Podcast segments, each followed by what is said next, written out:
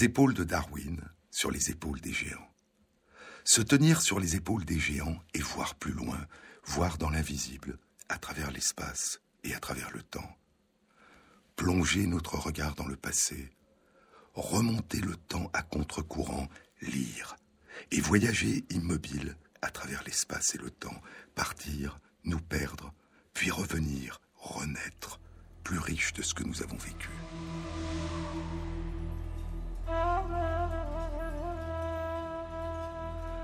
Lire, plonger dans les textes des anciens et tenter d'aller à leur rencontre, de les rejoindre dans ce qu'ils ont de plus mystérieux, de plus merveilleux et d'étrangement familier.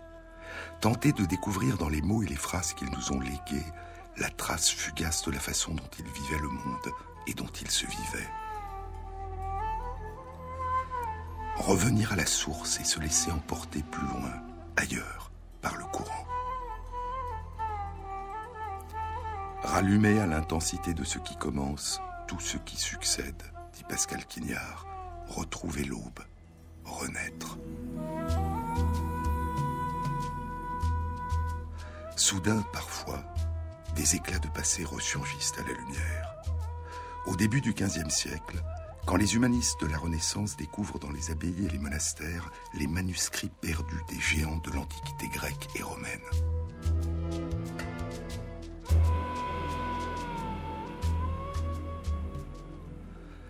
Des livres égarés, que l'on croyait perdus à jamais et dont pour certains on ignorait même l'existence, des manuscrits de Cicéron, de Tite-Live, de Vitruve, de Plaute, de Quintilien et le splendide De Rerum Natura de Lucrèce. Ce fut le cas encore en 1754, quand la bibliothèque de la Villa dei Papiri est découverte à Herculanum, enfouie sous une couche de plus de 20 mètres de pierre et de cendres volcaniques. Des centaines de rouleaux de papyrus carbonisés par l'éruption du Vésuve, 1700 ans plus tôt, et dont les tentatives de lecture si difficiles se poursuivent depuis plus de 250 ans.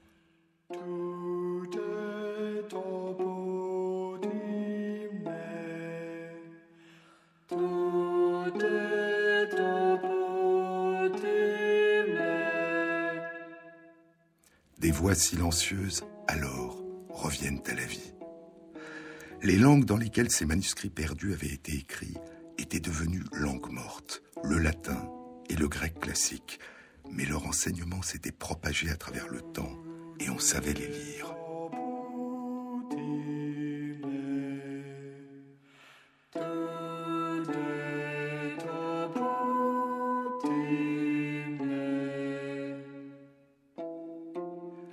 Je voudrais que vous émerveilliez non seulement de ce que vous lisez, mais aussi du miracle que ce soit lisible, dit Vladimir Nabokov car toute langue écrite est à la fois une évidence et un mystère.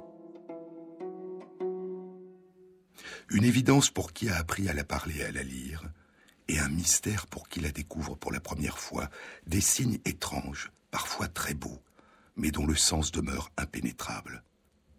Comme à la fin du XVIIIe siècle, lorsque sont découverts des textes antiques dont l'écriture et la langue sont entièrement inconnues, parce qu'il n'y a plus depuis longtemps personne pour les parler, pour les lire, pour les enseigner, parce qu'elles se sont perdues dans la nuit de l'histoire. Et parmi ces écritures et ces langues mystérieuses qui avaient sombré dans l'oubli, allait réapparaître celle des anciennes civilisations de la Mésopotamie qu'évoque la Bible, la ville d'Our en Chaldée, d'où vient Abraham, la ville de Babylone, la ville de Ninive. Mais quand a réellement commencé la découverte de ces cultures et de ces textes perdus?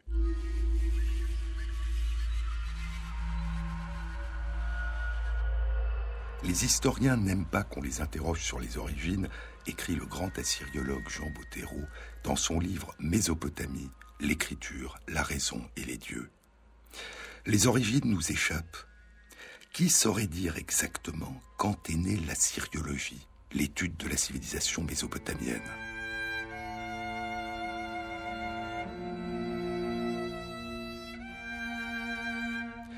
Est-ce au moment où le vieux Benjamin de Tudel, parcourant la haute Mésopotamie vers 1165, retrouva séparée de Mossoul seulement par un pont sur le Tigre et complètement ruinée, Ninive, l'antique capitale des Assyriens? Est-ce un demi-millénaire plus tard, lorsque Pietro della Valle, gentilhomme romain, au retour de son voyage en Perse et à Bagdad, rapporta en Europe les premières briques inscrites en caractères inconnus qu'il avait ramassées dans les décombres de Babylone? Est-ce à la fin de l'année 1802, quand le jeune Georg Friedrich Grotefend informa la Société royale des sciences de l'université de Göttingen qu'il pensait avoir retrouvé la clé des inscriptions dites cunéiformes de la ville de Persépolis. Car c'est bien lui qui, vingt ans avant le célèbre précis du système hiéroglyphique de Jean-François Champollion, sans document bilingue, sans pierre de rosette, sans autre secours que sa propre sagacité, avança le premier sur cette route longue d'un demi-siècle. Cette longue route au bout de laquelle on devait finalement maîtriser le triple secret formidable qui avait empêché durant 2000 ans la lecture des inscriptions cunéiformes assyriennes et babyloniennes. On a réédité il y a peu en Allemagne, poursuit Bottero, le texte vénérable des communications envoyées du 3 octobre 1802 au 20 mai 1803 par le jeune professeur de latin Grotefend, alors âgé de 27 ans, à la Société royale des sciences de l'Université de Göttingen. Ces 40 modestes pages viennent à point pour nous rappeler qu'au début du XIXe siècle, l'Égypte ancienne n'a pas été le seul objet d'une découverte sensationnelle, d'un déchiffrement inouï qui devait bouleverser et enrichir à l'infini son histoire et la nôtre. Le Proche-Orient antique, lui aussi, avait gardé depuis des siècles son secret dans des documents toujours imperméables à tous les efforts d'analyse et d'intelligence, jusqu'à la trouvaille proprement inspirée par le génie d'un moins de trente ans qui n'était même pas un spécialiste. Mais il a fallu encore vingt années pour que, reprise entre-temps par d'autres et poussée plus avant, elle soit acceptée et saluée par tous. Et pourtant, on le comprendra mieux plus loin, poursuit Bottero, le subtil Grotefend et ses successeurs n'auront fait que soulever un pan de la lourde chape de ténèbres tombée sur les documents que, dans le Proche-Orient et surtout en Iran du Sud-Ouest et en Irak, on avait trouvé et remarqué depuis plusieurs siècles et dont on avait rapporté des originaux ou des copies. Tous ces documents étaient revêtus d'un enchevêtrement bizarre et rébarbatif d'éléments comparables chacun à un coin ou à un clou. D'où le qualificatif de cunéatus, cunéiforme, en allemand Keilschriftlich qu'on leur avait donné. Certains se demandaient même s'il n'y avait point là de simples ornements en zigzag mais beaucoup pariaient pour une écriture. On ne savait rien de plus, et sauf recours à la divination, nul ne voyait comment entrer dans ce blocos hermétique.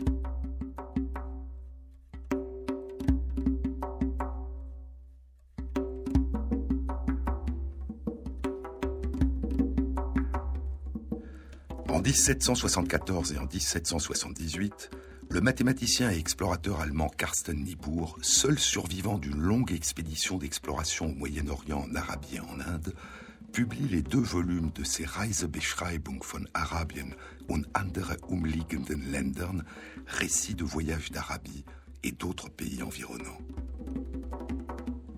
Il y présente des copies extrêmement précises de plusieurs inscriptions cunéiformes découvertes en Iran, à Persépolis, l'antique capitale de l'empire des Achéménides, les Perses.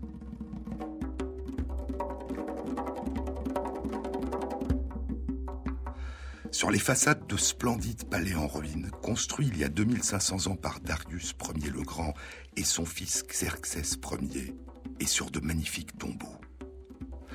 Karsten Niebuhr propose l'idée que certaines de ces inscriptions cunéiformes sont des inscriptions en trois langues différentes toutes trois inconnues, qui traduisent apparemment un même texte.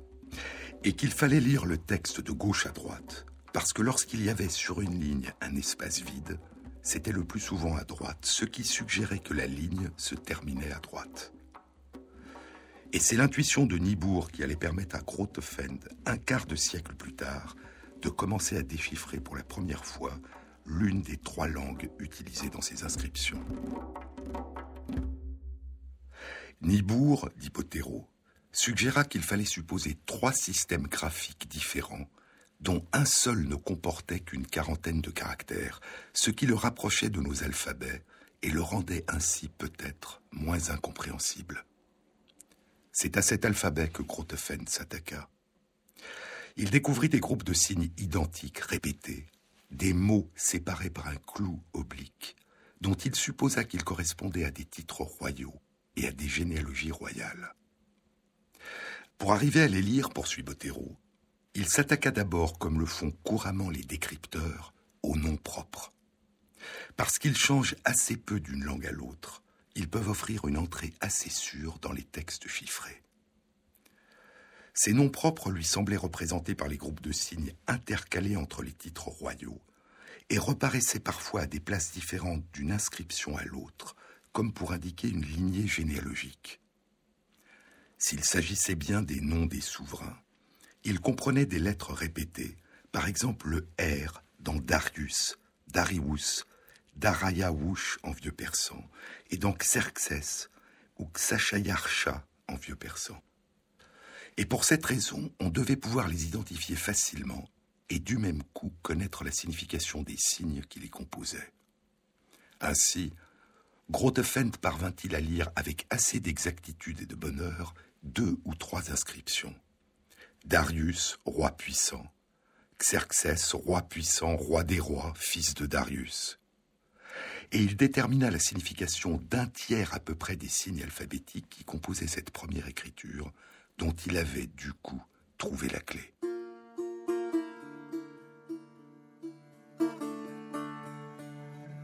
Nul doute que si la société savante à qui il avait soumis ses trouvailles l'avait encouragé le moins du monde au lieu de demeurer de glace, il aurait poussé plus loin ses découvertes, non seulement dans le domaine de cette première écriture, mais aussi des deux autres. Grotefend abandonnera.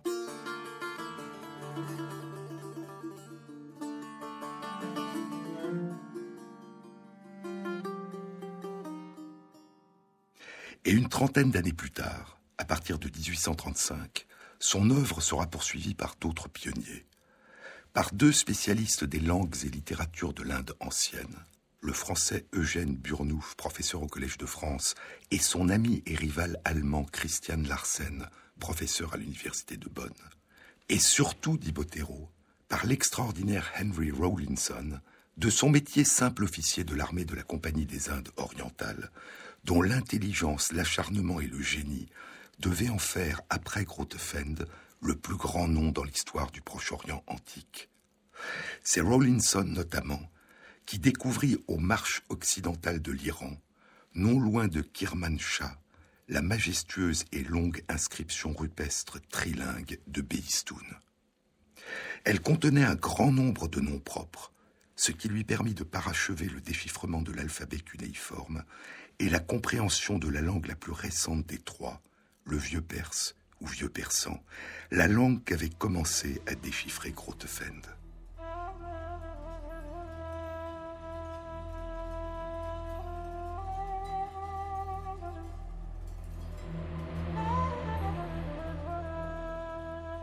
L'inscription de Beistoun est gravée sur une surface de 15 mètres de haut et de 25 mètres de large en haut d'une falaise de calcaire du mont Beistoun, dans les monts Zagros. Elle surplombe de 100 mètres la route antique qui reliait Babylone à Ekbatan, la capitale du royaume des Mèdes, aujourd'hui la ville de Ramadan, en Iran. L'inscription, attribuée à Darius le Grand, fait le récit de ses guerres et de sa prise de pouvoir, et est accompagnée d'un bas-relief représentant le roi et une douzaine de personnages. Elle est composée de trois longues versions d'un même texte, écrit en signe cunéiforme dans trois langues.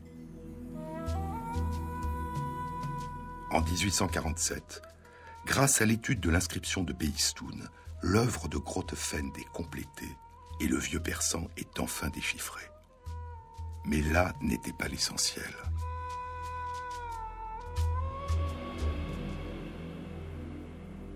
L'extraordinaire importance de cette réussite, écrit Bottero, est dans le fait qu'après un demi-siècle de génie et d'efforts prodigieux, On avait ainsi ménagé pour la première fois une entrée dans le bloc jusque-là sans faille des écritures cunéiformes. Et on se trouvait désormais, mais à quel prix, dans la position de Champollion devant sa pierre de Rosette. Sur les trois colonnes des inscriptions trilingues, on comprenait enfin parfaitement la première, et on pouvait donc tenter de forcer les deux autres. Sur les épaules de Darwin, Jean-Claude Amezen, sur France Inter. Je voudrais passer à travers ton corps, forcer la serrure de ce coffre fort, réchauffer ton sang, lécher la blessure, lécher la blessure, car je suis une femme qui pleure, une femme qui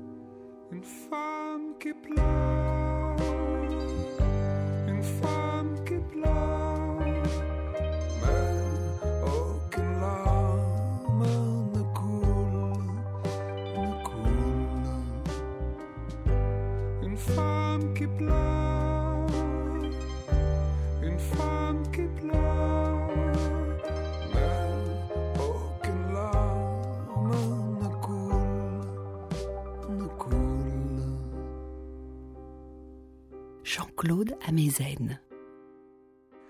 Sur l'inscription de la falaise de Beistoun, il semblait y avoir trois longues versions d'un même texte, écrit en signes cunéiformes dans trois langues différentes. Et la première a été déchiffrée en 1847. L'écriture est un alphabet cunéiforme d'une quarantaine de signes. Et la langue est le vieux persan, l'une des langues utilisées dans l'antique royaume des Perses. Mais il restait les deux autres écritures. Et le nombre de signes différents dans chacune de ces deux écritures indiquait qu'il ne s'agissait pas d'alphabet, mais de syllabaires. L'écriture la moins redoutable, dit Botero, était la deuxième, qui ne comprenait guère qu'à peu près 110 signes.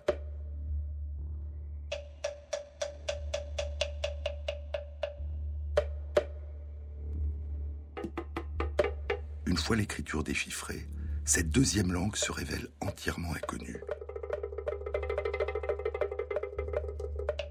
Et on découvre alors que c'est la langue de l'antique royaume d'Elam, au sud-ouest de l'Iran, et on la nomme Elamite. Pendant que se déchiffraient les Lamites, dit Botero, d'autres savants, parmi lesquels Edward Hinks, William Henry Fox Talbot, Julius Hopper et l'infatigable Rawlinson, se consacraient plus spécialement à l'analyse de la troisième écriture.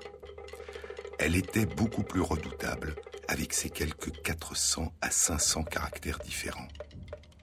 Une écriture très différente d'un syllabaire simple comme celui de l'élamite, et qui laissait prévoir bien des étrangetés et des complications. Or, l'enjeu paraissait d'un prix d'autant plus grand que l'on avait noté la ressemblance de cette troisième écriture avec celle qui se rencontrait seule sur de nombreuses pièces retrouvées en dehors de l'espace iranien. Et surtout, en quantité de plus en plus grande à mesure du développement des fouilles archéologiques, dans le périmètre de l'ancienne Mésopotamie, l'actuel Irak. En 1851, Rawlinson achève la traduction de la troisième colonne de l'inscription de Beistoun, 112 très longues lignes d'écriture cunéiforme. La traduction révèle que la langue inconnue est apparentée à l'hébreu, à l'araméen, à l'arabe et aux autres langues sémitiques, bien que tenant parmi elles une place assez particulière. On l'appela d'abord l'assyrien, et de là vient le nom d'assyriologue que l'on continue à donner à ces spécialistes comme Jean Bottero. Mais aujourd'hui, on l'appelle l'acadien, la langue des royaumes de Babylonie et d'Assyrie, et le babylonien et l'assyrien ne sont plus que les dialectes principaux de l'acadien. Huit ans avant le déchiffrement par Rawlinson du texte cunéiforme en acadien de l'inscription de Beistoun en Iran, l'année 1843, Paul-Émile Botta, consul de France à Mossoul, qui est parti à la recherche des vestiges des grandes cités mésopotamiennes mentionnées dans la Bible, Babylone et Ninive, déclare avoir découvert les ruines de Ninive. En réalité, il avait découvert les ruines de l'ancienne capitale du royaume d'Assyrie, Dur-Sharukin, et sa forteresse, le palais de Sargon II, roi d'Assyrie, l'un des prédécesseurs du roi Ashurbanipal qui allait faire de Ninive la capitale de la Syrie. Quatre ans plus tard, en 1847, l'explorateur, archéologue et écrivain Austin Henry Layard découvre les véritables ruines de Ninive. Et en 1849, il découvre le palais et la grande bibliothèque du roi Ashurbanipal, avec ses 22 000 tablettes d'argile cuites par l'incendie du palais, couvertes de textes en écriture cunéiforme, en langue acadienne, dont l'épopée de Gilgamesh. Et il envoie la quasi-totalité des tablettes au British Museum de Londres. Mais les travaux de Rawlinson et de ses collègues permettaient-ils vraiment de déchiffrer ces trésors? Avait-il réellement découvert les mystères de l'écriture et de la langue acadienne? Pour en avoir le cœur net, Edwin Norris décide en 1857 de tester la robustesse et la reproductibilité de leur découverte en réalisant une expérience scientifique. Edwin Norris, qui avait joué un rôle majeur dans le déchiffrement de la deuxième langue de l'inscription de Beistoun, la langue élamite, est alors secrétaire de la Royal Asiatic Society de Londres. Et pour réaliser son expérience, il utilise un texte cunéiforme qui vient d'être découvert en Mésopotamie par les archéologues et qui date de la période du règne du roi assyrien Teglat-Phalazar Ier, il y a un peu plus de 3000 ans. Écoutons Botero. Une des inscriptions cunéiformes assyriennes nouvellement sorties du sol et vierge de toute étude fut soumise en 1857 par la Royal Asiatic Society de Londres à quatre des assyriologues alors les plus en vue Henry Rawlinson, Edward Hicks, William Henry Fox Talbot et Julius Hopper. Ils devaient l'étudier chacun pour soi, sans rien communiquer aux autres. Quelques mois plus tard, ils envoyèrent à l'illustre société, sous pli cacheté, le résultat de leur travail. Les quatre traductions étaient suffisamment semblables pour que l'on soit assuré d'avoir atteint en la matière une objectivité et une certitude scientifiques. On avait bel et bien percé le mystère de la troisième et dernière écriture et de la troisième et dernière langue des inscriptions cunéiformes trilingues de Persépolis et de Beistoun. Il avait pour cela fallu plus d'un demi-siècle d'obstination, de fatigue, de patience, d'intuition géniale et de déduction perspicace de la part d'une dizaine de grands savants et de grands esprits. En vérité, les choses avaient été bien autrement compliquées que pour l'Égypte. Et à la différence de l'Égypte, dit Bottero, dont l'histoire ancienne, une fois assurée le déchiffrement, n'a pas connu de notables péripéties en matière linguistique, les assyriologues n'étaient pas au bout de leur surprise avec ces diaboliques cunéiformes. La réaction en chaîne amorcée par Grotefend, du vieux persan à l'élamite et de ces deux langues à l'acadien, allait se poursuivre. Au début du XXe siècle, il y aura d'abord la découverte et le déchiffrement de la langue sumérienne, la première langue écrite de la Mésopotamie, la plus ancienne écriture dont nous ayons la trace, qui date d'il y a plus de 5000 ans. Il y aura ensuite la découverte de la langue des Hittites, qui avait adopté l'écriture cunéiforme de la Mésopotamie.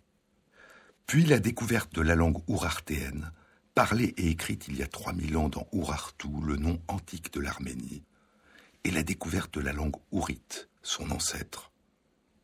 Enfin, en 1931, seront déchiffrées l'écriture et la langue d'Ougarit, la capitale d'un royaume qui avait connu son apogée entre il y a 3800 et il y a 3200 ans. Ces ruines avaient été excavées à Ras Shamra, au bord de la Méditerranée, dans le nord de la Syrie. En 1928, un paysan avait découvert une nécropole en passant sa charrue dans son champ. À partir de 1929, les fouilles réalisées par des archéologues français mettent à jour un palais royal, quatre temples, dont un temple consacré au dieu Baal, et de grandes résidences.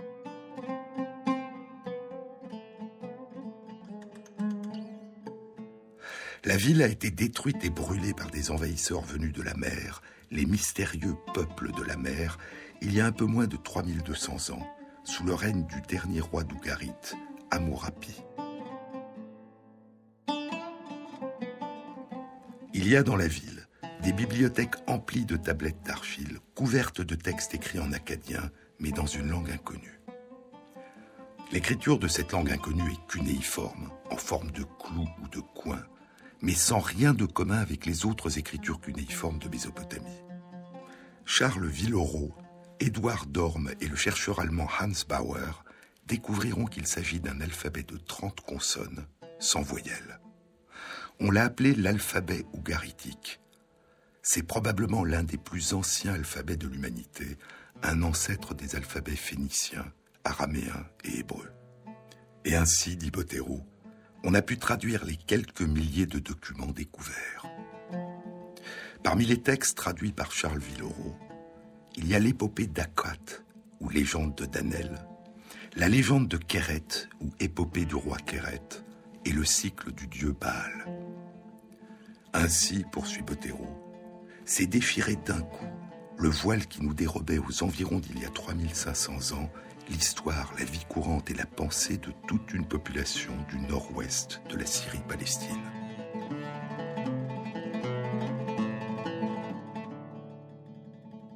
Et ainsi, parfois, la science nous permet de découvrir l'art.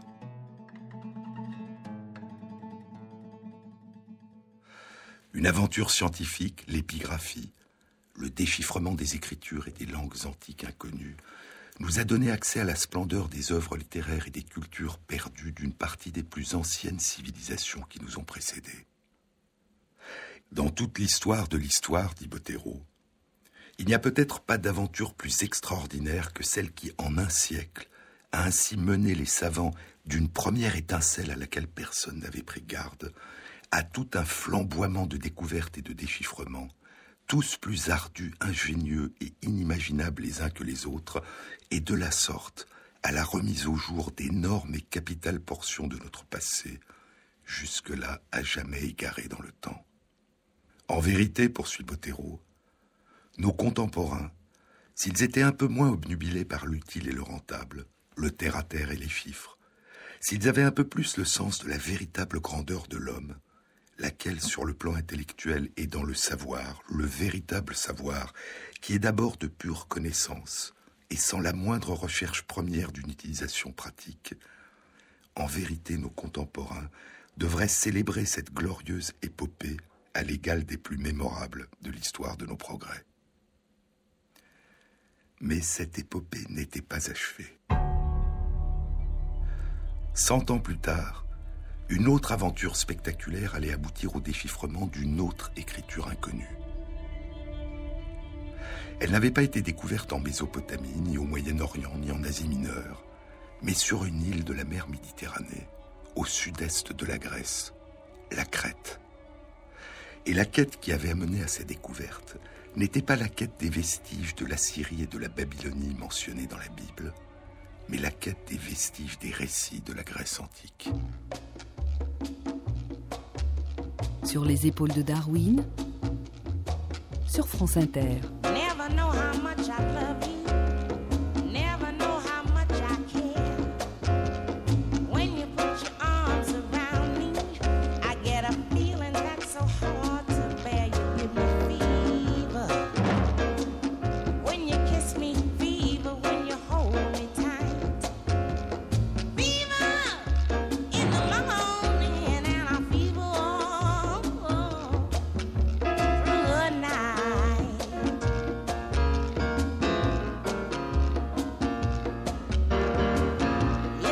To me, baby.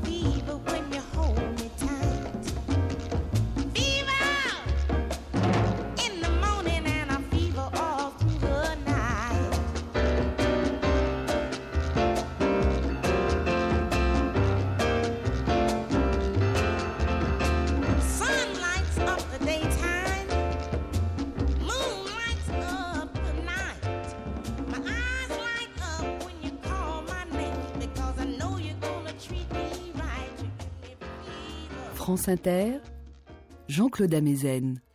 Au milieu du XIXe siècle, Heinrich Schliemann, ayant fait fortune, se retire des affaires et se lance dans l'archéologie. Passionné par l'Iliade et l'Odyssée, il est persuadé que l'épopée a une base historique et que la ville de Troie et les palais des héros grecs de la guerre de Troie ont réellement existé.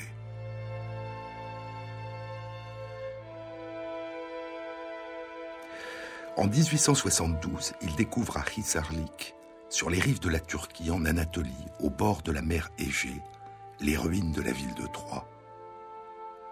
Les récits de l'Iliade et de l'Odyssée n'étaient donc pas un mythe, ils avaient une relation à l'histoire.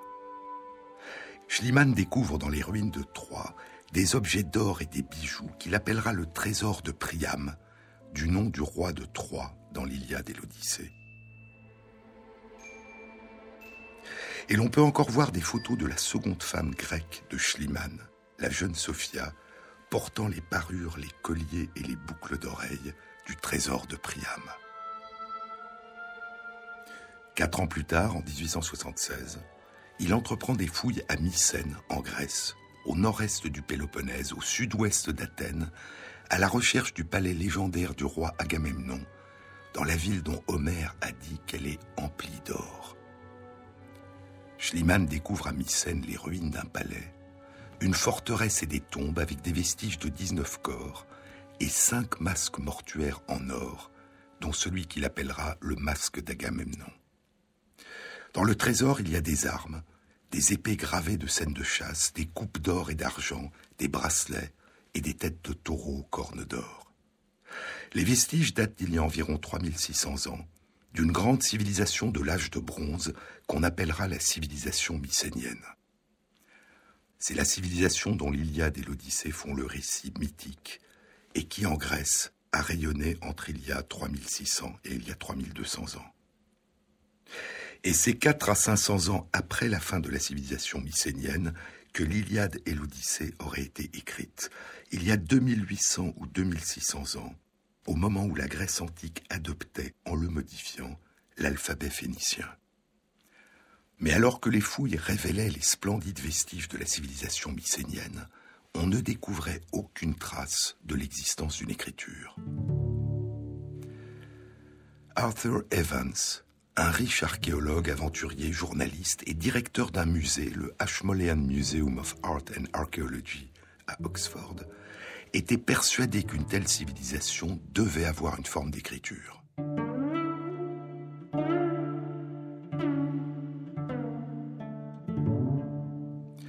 En 1893, il découvre chez un antiquaire à Athènes des pierres antiques sur lesquelles sont gravés des symboles. Elles ressemblent à des sceaux avec des signes. Est-ce une écriture? Il en est persuadé. Les pierres gravées ne proviennent pas de Grèce, mais des environs de la ville de Knossos, en Crète.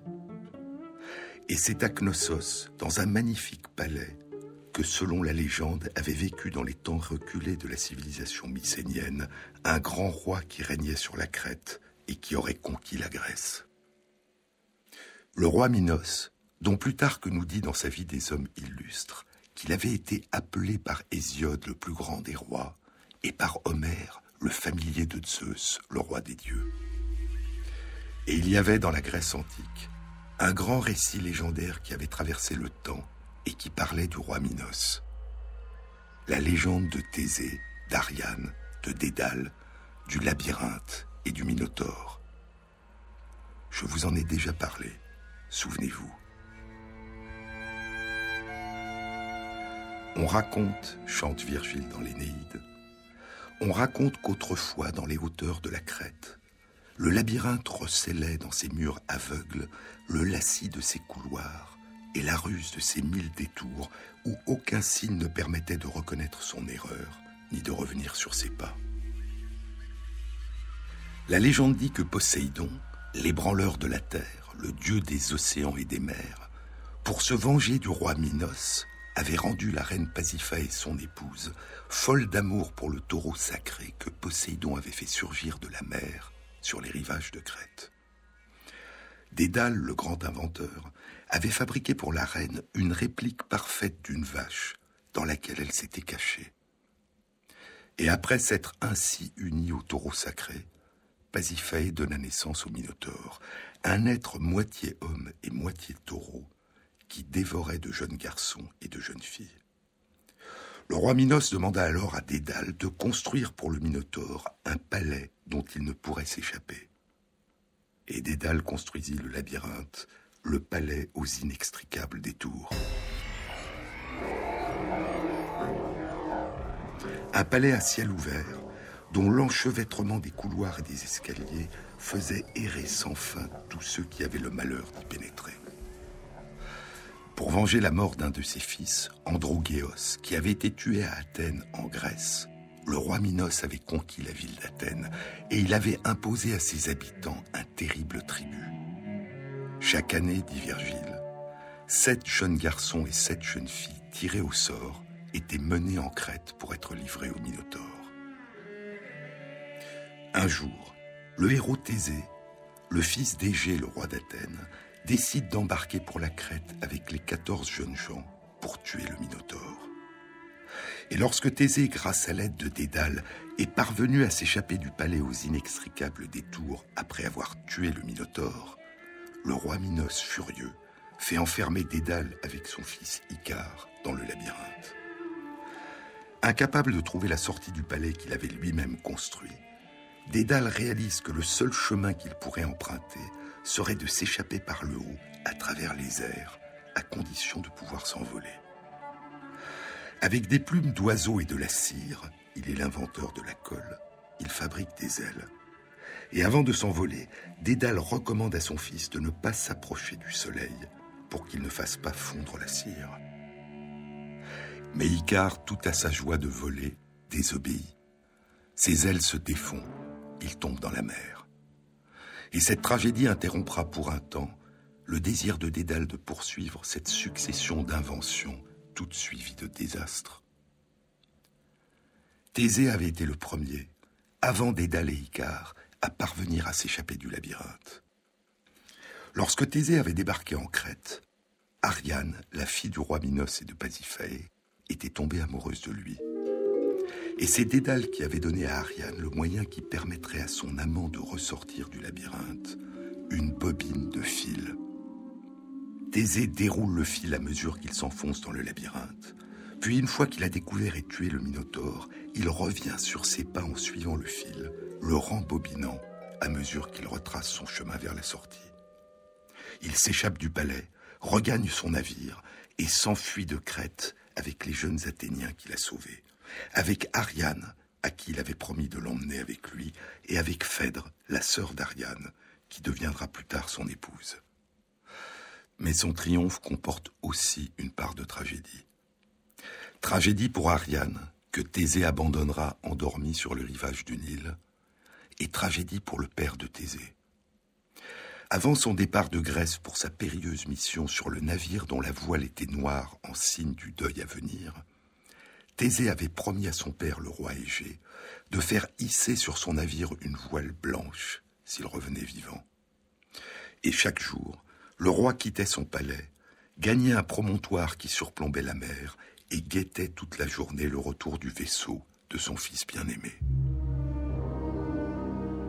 Mais quand le héros revint, victorieux sur son navire, tout au bonheur d'avoir réussi son extraordinaire exploit, il oublie, et ses marins débordant de joie oublient aussi, la promesse faite au roi Égée.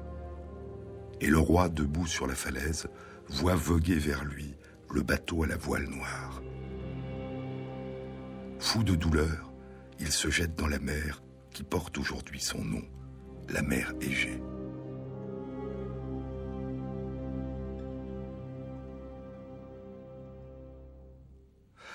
En 1893, peu après avoir découvert chez un antiquaire à Athènes des pierres portant des symboles étranges, Arthur Evans vit lui aussi une tragédie, la mort de sa femme, Margaret. Un an plus tard, alors que des fouilles ont commencé à Knossos, Evans embarque pour la Crète, à la recherche du mythique palais du roi Minos et de son mystérieux labyrinthe, et à la recherche des traces de la mystérieuse écriture il parcourt la Crète et découvre les mêmes symboles sur des pierres antiques portées par des femmes dans les campagnes. Puis il achète le site de Knossos et y entreprend des fouilles archéologiques. Et en moins d'un mois, il met au jour les ruines du palais du roi. Ses salles, ses colonnes et ses splendides fresques à moitié effacées, les jeunes femmes de profil à la chevelure bouclée, les jeunes gens dansant aériens au-dessus des taureaux, le prince au les dauphins dans la mer. Et Evans entreprend de restaurer le palais, mais il fait plus que le restaurer. Il le reconstruit en partie, le transformant dans le palais tel qu'il l'imaginait.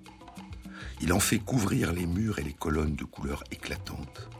Il fait restaurer les merveilleuses fresques en couleurs vives, bleu, rouge, orange, beige et sable, au point que l'on ne sait plus aujourd'hui comment étaient les vestiges originels. Mais revenons à sa quête. À peine un mois après le début de ses fouilles à Knossos, il découvre dans le palais un coffre empli de tablettes d'argile couvertes de mystérieuses écritures inconnues. L'incendie du palais de Knossos avait préservé les tablettes d'argile en les cuisant. Il y a trois types d'écritures différentes. La première est composée de dessins qui évoquent des pictogrammes, des idéogrammes. La seconde, faite de traits, de lignes, a été appelée linéaire A. La troisième, composée elle aussi de traits linéaires un peu semblables au premier, a été appelée linéaire B. Et les linéaires A et B comportent aussi des dessins, des pictogrammes. L'immense majorité des tablettes découvertes dans le palais de Knossos portaient une écriture en linéaire B. Evans réalise que l'écriture se lit de gauche à droite et qu'il y a environ 90 signes différents, sans compter les pictogrammes. Trop de signes pour un alphabet. Il s'agissait donc vraisemblablement d'un syllabaire. Mais la difficulté particulière des linéaires A et B, c'est qu'il n'y avait aucun équivalent des traductions en trois langues de la pierre de Rosette, ou des inscriptions de Persépolis, ou des inscriptions de Beistoun. Toutes les tablettes étaient écrites dans une seule langue, et personne n'avait la moindre idée de la langue dans laquelle ces textes étaient écrits. All the trees that we do not climb, bridges we cross in our minds. Who are we? When we cry? When she says everything is fine over her head, clouds that look like mine. Oh, why can't she wish for brighter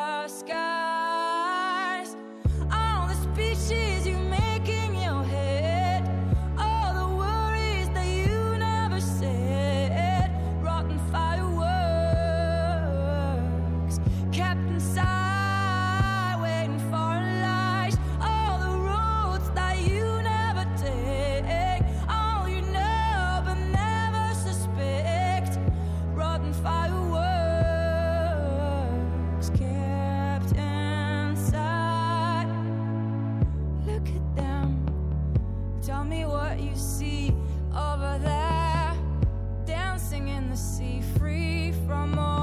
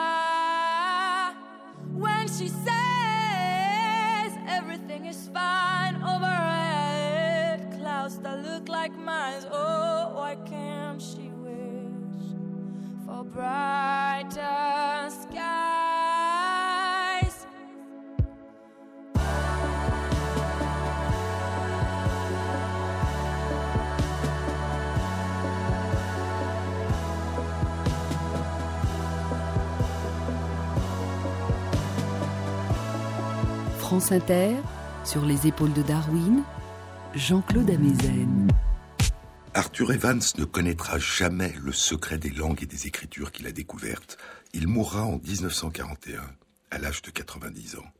Douze ans avant la publication, en 1953, de l'article de Michael Ventris et de John Chadwick, qui révélera la signification des 87 signes de l'écriture qu'on avait appelée linéaire. Le déchiffrement du linéaire B est le titre du livre de John Chadwick qui raconte cette aventure. Il a été publié en 1958. Le besoin de découvrir des secrets est profondément ancré dans la nature humaine, écrit John Chadwick. Même l'esprit le moins curieux est attiré par la promesse de partager une connaissance cachée à d'autres. Certains ont la chance d'avoir un métier dont le but est de trouver la solution à des mystères, qu'il s'agisse du physicien qui poursuit une particule inconnue ou du policier qui découvre le coupable. Mais la plupart d'entre nous sommes poussés à sublimer ce besoin en résolvant des puzzles artificiels inventés pour nous distraire. Les romans policiers et les mots croisés satisfont les besoins de la majorité d'entre nous.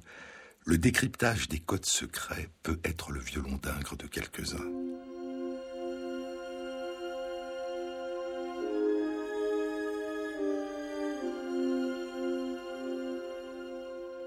Ceci est l'histoire de la résolution d'un authentique mystère qui avait rendu perplexes les experts durant un demi-siècle. En 1936, un écolier âgé de 14 ans fait partie d'un groupe qui visite l'exposition organisée par la Burlington House à Londres pour célébrer le 50e anniversaire de l'école d'archéologie de Grande-Bretagne à Athènes. Ils écoutent un exposé du grand et vieil homme de l'archéologie grecque, Sir Arthur Evans. Il leur parle de sa découverte dans l'île de Crète, d'une civilisation oubliée depuis longtemps et de cette écriture mystérieuse utilisée par ces gens fabuleux. Durant cette heure, dit Chadwick, une graine fut plantée qui allait de manière spectaculaire, 16 ans plus tard, donner des fruits. Car ce garçon était déjà passionné par les écritures et les langues anciennes. En écoutant Arthur Evans, il fait le vœu de relever le défi de résoudre le mystère de l'écriture crétoise. Il se met à lire des livres consacrés à ce sujet et commence même une correspondance avec des experts. Et il finit par réussir là où ils avaient tous échoué. Son nom est Michael Ventris, et ce livre est pour une grande part le récit de sa réussite. En 1952, poursuit Chadwick, Ventris affirma qu'il avait réussi à déchiffrer cette écriture, une affirmation qui a été pleinement confirmée depuis. Pour moi, qui ai eu le privilège d'être son ami et de travailler étroitement avec lui durant plus de quatre ans, dit Chadwick, il est difficile de trouver les mots pour le décrire. Si nous nous demandons quelles étaient les qualités particulières qui ont rendu possible son exploit, nous pouvons souligner sa capacité à travailler sans relâche, son pouvoir de concentration, sa méticuleuse précision et son merveilleux talent de dessinateur, tout cela était nécessaire, mais il y avait beaucoup plus encore qu'il est difficile de définir. Son cerveau fonctionnait à une vitesse étonnante, de telle sorte qu'il pouvait avoir pensé à toutes les implications d'une suggestion presque avant que vous l'ayez formulée. Il avait un jugement pénétrant. Les mycéniens n'étaient pas pour lui de vagues abstractions, mais des gens vivants on pouvait percevoir la pensée. Il avait acquis une telle familiarité avec l'aspect visuel des textes que des portions importantes en étaient imprimées dans son esprit comme des motifs visuels, des dessins, longtemps avant que le déchiffrement leur donne un sens. Mais une simple mémoire photographique ne suffisait pas, et c'est là que sa pratique de l'architecture lui venait en aide. L'œil de l'architecte ne voit pas dans un bâtiment une simple façade ou un enchevêtrement d'éléments structuraux et ornementaux.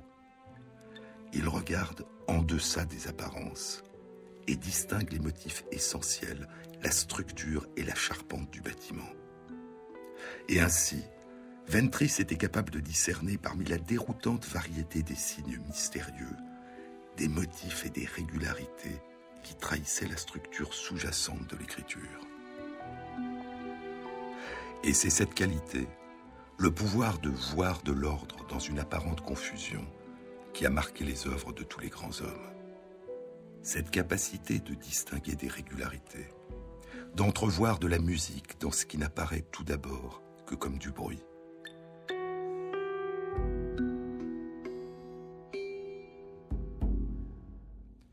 L'aventure du déchiffrage du linéaire B l'une des deux écritures de l'antique civilisation mycénienne de l'âge de bronze, est le plus récent et l'un des plus remarquables exploits dans la longue quête du déchiffrement des écritures perdues de l'Antiquité. Et cette aventure, nous la découvrirons dans une prochaine émission. Une annonce.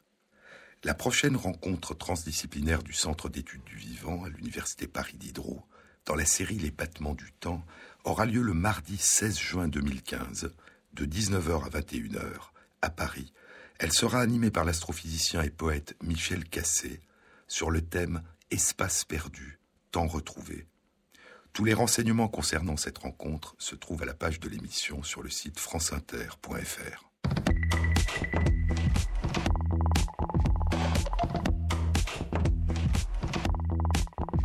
Cette émission a été réalisée par Christophe Imbert avec le concours de Stéphane Combe, à la prise de son Henri Bérec, au mixage Loïc Frapsos et Jean-Baptiste Audibert pour la programmation des chansons. Et merci à Christophe Magère qui met en ligne sur le site de l'émission les articles scientifiques et les livres dont je vous ai parlé. Bon week-end à tous. À samedi prochain.